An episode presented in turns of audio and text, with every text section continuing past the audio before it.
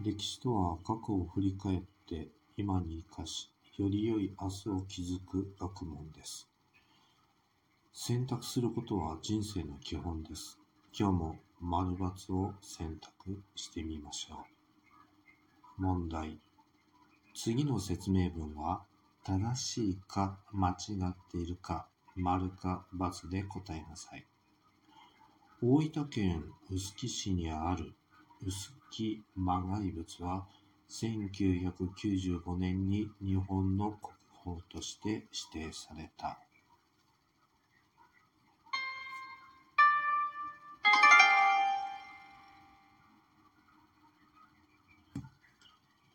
答えは丸です。臼杵磨崖仏は1995年に日本の国宝として指定されました。磨崖仏とは丘の斜面の岩を削って彫られた仏像のこと。この臼杵磨崖仏は仏像の様式から平安時代後期から鎌倉時代にかけて彫られたと考えられています。60体以上の仏像のうち国宝として指定されているのは59体。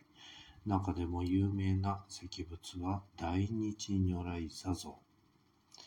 弓なりの眉、切れ長の目、引き締まった口元など、出来栄えは見事だそうです。